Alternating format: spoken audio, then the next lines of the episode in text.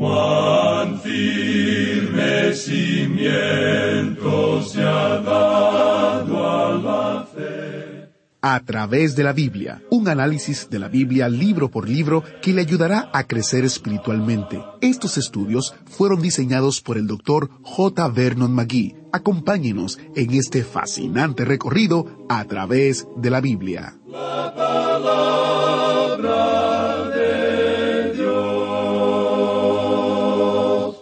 Bienvenidos a través de la Biblia. Me alegra que se haya subido al autobús bíblico para otro importante estudio del libro de Isaías del Antiguo Testamento.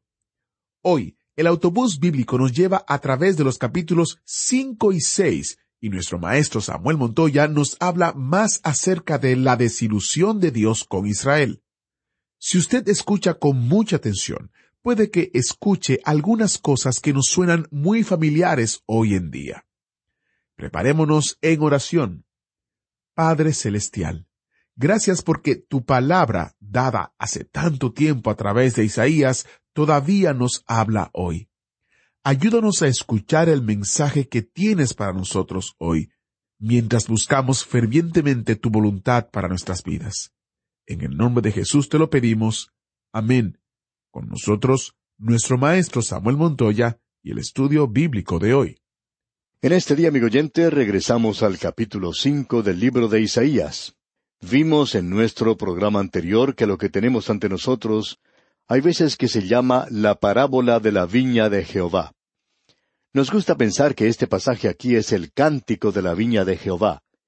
Se nos ha dicho que en el original esto es muy hermoso. Pero lo que se nos dice aquí muy notablemente es que Israel, es decir, las doce tribus, es mencionada aquí aun cuando Dios le está hablando a Judá en particular. Y él dice que ha hecho todo lo posible por esta viña. Para comenzar, él plantó esa viña en un lugar muy fértil. Fertilizó ese lugar, preparó muy bien ese lugar con irrigación y quitó todas las matas y abrojos que había en el lugar. Él hizo todo lo posible para que esta viña fuera una viña fuerte, pero lo único que llegó a producir fueron uvas silvestres, y no fueron muchas de ellas tampoco. Así es que Dios nos dice ahora, yo quiero que el mundo comprenda, quiero que mi pueblo comprenda que los estoy juzgando, y que soy justo, y que los estoy juzgando con justicia. Y eso es lo que Dios hace. Dijimos en nuestro último programa que todo lo que usted y yo tenemos que hacer es observar nuestras propias vidas. Cuando hacemos esto, vamos a reconocer que cualquier cosa que nos llegue es porque Dios es justo y hay justicia en Él. Si usted no opina así, quizá llegue a sentir como a veces he sentido yo, que Él no me trataba correctamente, que era injusto, y me compadecía de mí mismo. Podríamos decir que hasta llegué a desarrollar un complejo, que sufría de persecución, una paranoia espiritual. Pero he avanzado un poco en la vida, amigo oyente, y ahora puedo mirar hacia atrás a aquellos días que eran tan oscuros, y me doy cuenta que Dios permitió eso porque Él estaba logrando un propósito en mi vida. Y en el día de hoy le doy las alabanzas por eso. Ahora permítanos ilustrar esto. El autor de estos estudios bíblicos, el doctor J. Vernon McGee, contaba que era un muchacho muy pobre cuando fue a la universidad. Él no tenía ningún dinero y en realidad tenía que mantener a su propia madre, y hablando honradamente tenía que trabajar muy duro en un trabajo que tenía después de sus clases. Todo lo que podía hacer era salir dos o tres horas durante el mediodía y practicar balompié, pero no podía llegar a formar parte del equipo porque tenía que trabajar y tenía que hacerlo todas las noches. Prosiguió el doctor Magui diciendo que trabajaba en un periódico y a veces tenía que estar sentado esperando que la edición saliera, y después de estar ocupado por un período de dos o tres horas, tenía tiempo para sentarse y descansar, y lo que hacía era compadecerse de sí mismo y pensaba cuán terrible era todo eso. Sin embargo, decía él, cuando podía mirar a esos días, afirmaba saber que Dios había preparado eso especialmente para él, porque había llegado a conocerse bastante a sí mismo y sabía lo que les había ocurrido a otros amigos que tenían suficiente dinero. Por ejemplo, decía el doctor Magui, había un muchacho que venía de una familia muy adinerada. Él llegó a jugar en el equipo de balompié y él y el doctor Magui llegaron a ser muy buenos amigos. Y el doctor Magui decía que envidiaba a ese muchacho, y se preguntaba por qué no podía haber sido él quien hubiera sido tan beneficiado como ese amigo. Ahora ese joven llegó al ministerio. Sin embargo, después de algún tiempo, ese joven llegó a ser un vendedor de seguros borracho. Su esposa le había abandonado. Y hablando honradamente, si usted piensa que yo he sido mejor que ese joven, decía el doctor Magui, usted está completamente equivocado. Él tenía un carácter mucho más fuerte que el mío. Si yo hubiera tenido la oportunidad de hacerlo, continuaba el doctor Magui, quizá hubiera seguido ese mismo camino. Estaba seguro que lo hubiera hecho. Pero le di gracias a Dios que Él hizo las cosas difíciles para mí, y Él tuvo que hacerlo y lo hizo con un propósito, y por esa razón he alabado el nombre de mi Dios. Es mi opinión que muchos de nosotros, al mirar hacia los años que han pasado, hemos sentido cierta pesadumbre. Dios ha permitido muchas cosas en nuestras vidas que no han sido muy lindas, pero Él ha permitido todo eso con un propósito. Hasta aquí las palabras del doctor J. Vernon McGee. Bueno, ahora en nuestro estudio vamos a ver que Dios va a ser muy específico, como vimos anteriormente. Él pronunció seis ayes contra esta gente y en el versículo ocho tuvimos el primer ay. Estamos repitiendo esto. El primer ay era de los que juntan casa a casa y añaden heredad a heredad hasta ocuparlo todo, para que ellos fueran ubicados allí solos en el centro de la tierra. Esta gente en aquel día eran agricultores. Y aquí tenemos a un hombre construyendo graneros y preparando grandes extensiones de tierra. Estaban preparando grandes corporaciones. ¿Por qué? ¿Porque era lo mejor para la gente? No, amigo oyente, ellos estaban aprovechándose de la gente de pocos recursos, del pequeño negociante, para así poder acumular más dinero sin ni siquiera pensar en tratar de ayudar a alguna otra persona aparte del acumular dinero para sí mismos. Ese es el pecado de la codicia, de la avaricia, y esto es idolatría. Cualquier cosa a la que usted se dedica completamente, eso llega a ser su religión. Y gran cantidad de personas que en el día de hoy están adorando ante el altar, lo están haciendo ante el altar de la codicia. La codicia es un Dios terrible. Se parece a una moneda o a un billete, solamente que esa gente quiere que sus billetes cada vez sean de más valor. Ese es el cuadro del pecado de la codicia. Eso provocó la caída de Israel. Esa fue la razón por la cual Dios los juzgó. Y luego esta gente comenzó a sacar de la tierra toda la riqueza que había en ese terreno. En realidad, eso es lo que los hombres están haciendo hoy. Estamos viviendo en un mundo que en realidad se está quedando sin energía. Y el hombre está buscando por todas partes de este mundo por más petróleo y toda clase de energía para poder usarla. ¿Por qué? Porque estamos agotando todas las provisiones de la tierra. Y ese es un juicio de Dios. En nuestro estudio anterior dejamos en el segundo ay, y eso lo encontramos en los versículos once y doce de este capítulo cinco de Isaías, donde leemos Ay de los que se levantan de mañana para seguir la embriaguez, que se están hasta la noche, hasta que el vino los enciende. Y en sus banquetes hay arpas, vihuelas, tamboriles, flautas y vinos, y no miran la obra de Jehová, ni consideran la obra de sus manos. Este es el pecado de la embriaguez y del placer a escala nacional. Hemos notado que los medios de información hoy no dan a conocer como lo hacían antes la cantidad de personas alcohólicas que había en cada país. Uno puede ver una gran cantidad de estas personas al comienzo del año. Esa es la época cuando se nota más. También las puede ver durmiendo a la intemperie en las calles de nuestras ciudades. Pero también las encuentra en las grandes y elegantes reuniones sociales. Uno de los informes indicaba que había más de diez millones de personas. Eso es probablemente el número de alcohólicos que existe solo en los Estados Unidos. La prensa informa cuántos impuestos paga la industria licorera. Sin embargo, la industria licorera dice que todos esos impuestos están siendo utilizados para cuidar a los alcohólicos y para mantener los destacamentos policiales necesarios para atender los accidentes que son causados precisamente por conductores borrachos. Por supuesto, no hay nadie que pueda pagar por las vidas de las víctimas que son consecuencia de estos accidentes. Y nadie puede llegar a comprender cuántas decisiones llegan a realizarse en los gobiernos hoy por personas que acaban de regresar de un cóctel. Esas son cosas que llegan a rebajar la moralidad de una nación y esas son las cosas que llegan a destruir a las naciones. Es como un cáncer que llega a consumir las entrañas de la nación. Y ahora Dios tiernamente dice lo que va a suceder aquí en el versículo tres. Escuche usted. Por tanto, mi pueblo fue llevado cautivo porque no tuvo conocimiento, y su gloria pereció de hambre, y su multitud se secó de sed.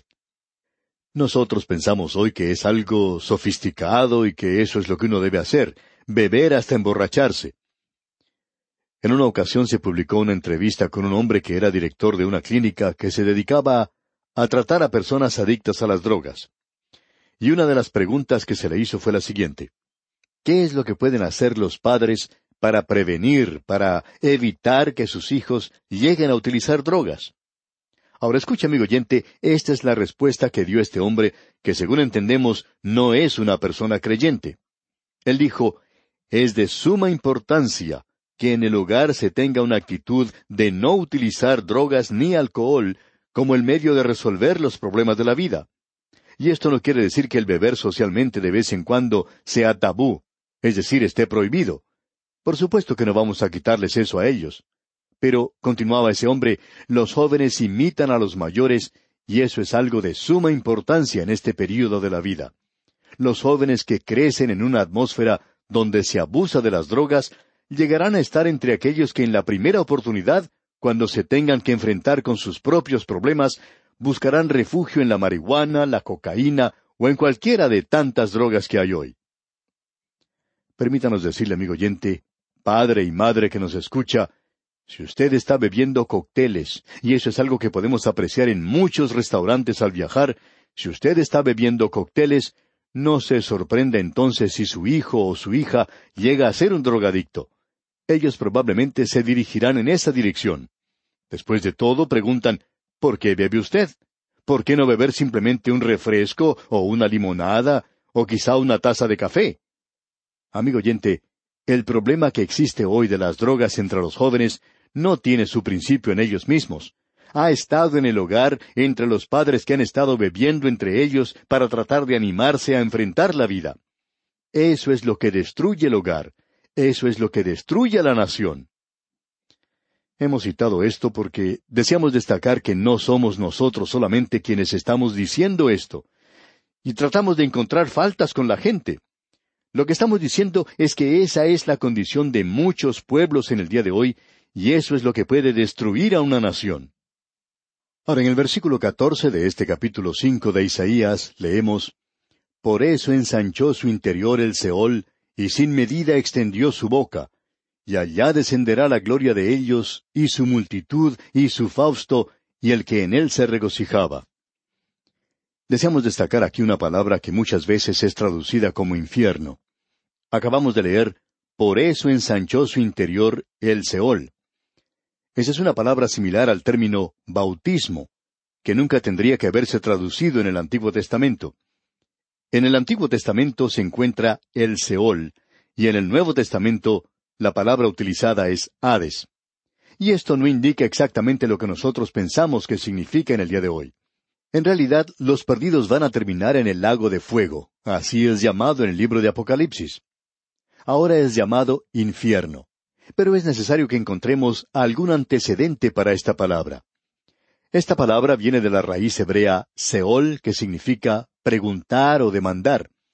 Usted la puede encontrar allá en Proverbios capítulo treinta, versículo dieciséis, donde dice que hay varias cosas que claman y que nunca dicen basta.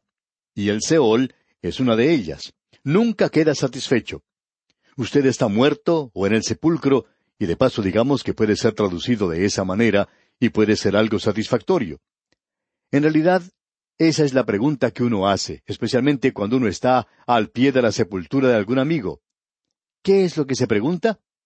¿Dónde está él? Esa es la misma pregunta que se hacía Job. En su libro leemos, Mas el hombre morirá y será cortado.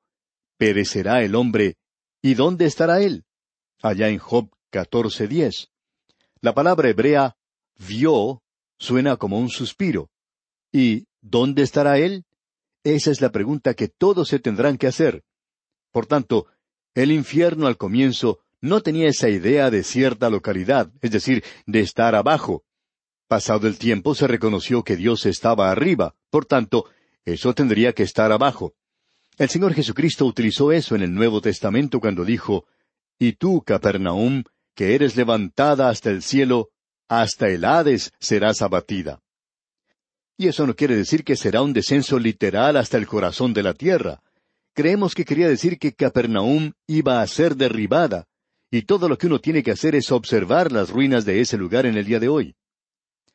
Ahora siempre se le ha atribuido fuertes ideas morales al término o a la indicación de dirección hacia arriba. Hacia arriba tiene cierta connotación, cierta indicación indirecta moral, hacia arriba, hacia Dios. Y cuando se dice hacia abajo, significa hacia el infierno.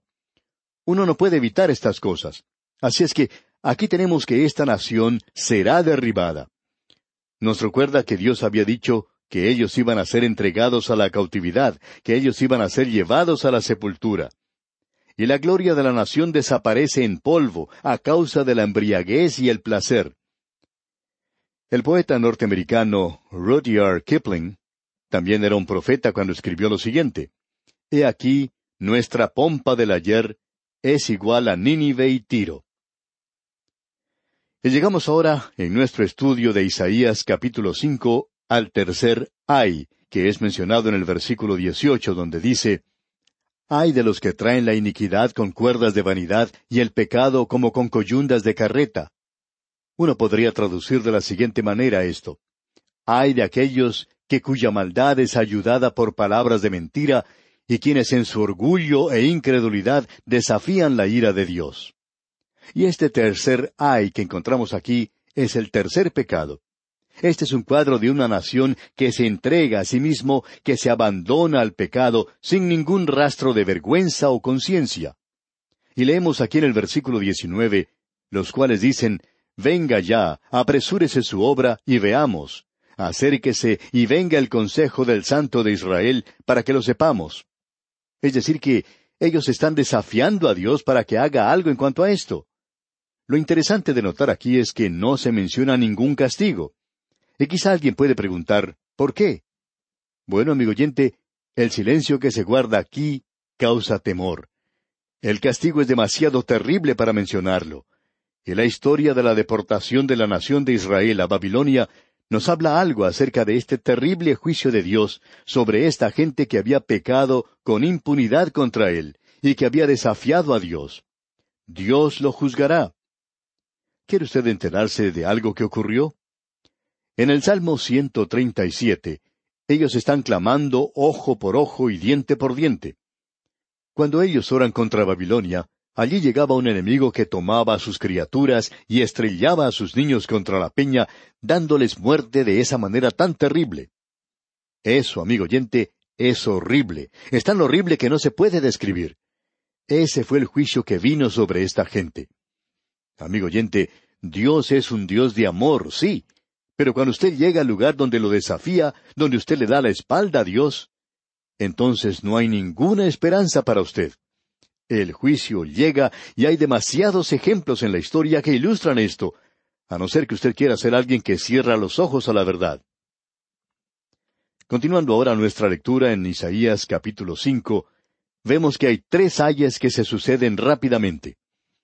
En el versículo veinte de este capítulo cinco leemos Ay de los que a lo malo dicen bueno, y a lo bueno malo, que hacen de la luz tinieblas y de las tinieblas luz, que ponen lo amargo por dulce y lo dulce por amargo. Aquí se está procurando destruir las normas de Dios en cuanto a lo bueno y lo malo, sustituyendo los valores humanos que contradicen las normas morales de Dios. Y tenemos eso en el día de hoy. Hace algunos años se le hizo una entrevista a una hermosa muchacha en la televisión. Ella estaba viviendo con un hombre sin haberse casado, y la razón que ella daba para hacer eso es que ella era muy honrada y que no creía en la hipocresía. Sin embargo, tenemos algo que decirle a esta joven. Ella no solo es una persona deshonesta e hipócrita, sino que ella sabe muy bien en su corazón que lo que está haciendo está mal, y que ella tendría que haberse casado, y por tanto no es una mujer muy honrada. Dios dice que ella está viviendo en adulterio, Dios llama al hombre adúltero y a ella adúltera. No interesa, amigo oyente, lo que usted pueda pensar en cuanto a esto. Eso es lo que Dios está diciendo. Ahora el quinto ay que se menciona en este capítulo cinco de Isaías lo encontramos en el versículo veintiuno donde dice Ay de los sabios en sus propios ojos y de los que son prudentes delante de sí mismos. Este es el pecado del orgullo, y como ya hemos visto en Proverbios, Dios odia, detesta el orgullo. Luego vemos en los versículos veintidós y veintitrés lo siguiente. Hay de los que son valientes para beber vino y hombres fuertes para mezclar bebida, los que justifican al impío mediante cohecho y al justo quitan su derecho. Este es un día cuando todas las prioridades están mezcladas. Este es el día cuando el decir lo malo es bueno y lo bueno es malo. En una representación teatral, el personaje principal decía en cierto momento de la obra, Lo malo es malo desde el momento en que ocurre hasta la señal del juicio final. Y todos los ángeles del cielo, aunque trabajen horas extras, no pueden hacerlo cambiar ni siquiera por el espesor de un cabello. Amigo oyente, lo malo permanece malo. Ahora en la primera parte del versículo veinticuatro leemos, Por tanto, como la lengua del fuego consume el rastrojo y la llama devora la paja, y creemos que lo que aquí se menciona es algo muy destacado en la palabra de Dios. Y se nos dice que el Señor Jesucristo mencionó esto, y él estaba citando del capítulo cuarenta y dos de Isaías. Allí dice en el versículo tres, No quebrará la caña cascada, ni apagará el pábilo que humeare. Por medio de la verdad traerá justicia. Amigo oyente, en el día de hoy hay ciertos pecados que traen consigo mismo su propio castigo. La embriaguez es uno de ellos. El abusar de las drogas es otro. Y podríamos mencionar muchas personas que sufren por causa de estos pecados y que el pecado opera en sus propias vidas y en las vidas de sus familiares, de sus propios cuerpos, y los destruye. Dios ni siquiera tiene que hacer una sola cosa. El pábilo humeante comenzará a arder y la caña cascada se quebrará. Y el pecado que nosotros cometemos es el mismo pecado que nos destruye. Este pasaje que hemos podido considerar en las Escrituras en el día de hoy es algo realmente tremendo. Y vamos a dejar esto aquí hasta nuestro próximo programa, Dios mediante, cuando vamos a observar ese maravilloso capítulo seis de Isaías, donde se menciona esa visión transformadora del profeta, que el amor inagotable del Señor inunde su vida en todo instante, es nuestra ferviente oración. Muchas gracias al maestro Samuel Montoya. Es cierto, el pecado que nosotros cometemos es el mismo pecado que nos destruye. El apóstol Pablo dijo lo mismo de otra manera. La paga del pecado es la muerte. Pero en medio de esta parte tan seria de las Escrituras, no quiero que te pierdas la buena noticia. Son las buenas nuevas de Jesucristo que fue enviado para salvarnos. Solo por medio de él tenemos la seguridad de la vida eterna. Soy Heiel Ortiz, y si Dios lo permite, estaré en una próxima entrega de su programa a través de la Biblia, guardándole un asiento especial. Mientras, prepárese y estudie Isaías capítulo 5.